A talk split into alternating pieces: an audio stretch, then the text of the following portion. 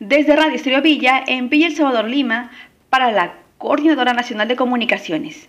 La Oficina de la Defensoría del Pueblo en Lima Sur instó a RENIEC a garantizar los derechos de las personas con discapacidad que acuden diariamente a la sede de esta entidad en San Juan de Miraflores en Lima Sur.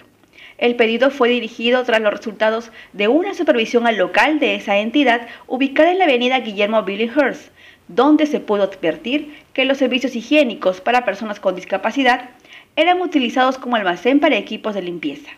La presencia de representantes de la Defensoría del Pueblo permitió que se liberara el espacio y se le dé el uso que corresponde.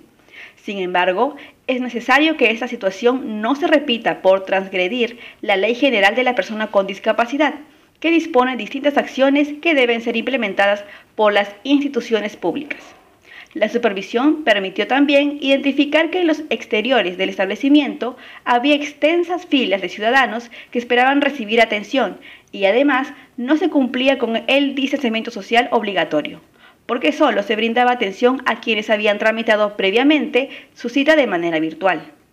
La intervención de la Defensoría del Pueblo permitió que el personal de RENIEC apoye a las y los ciudadanos que se encontraban presentes a obtener sus citas con el fin de evitar aglomeraciones.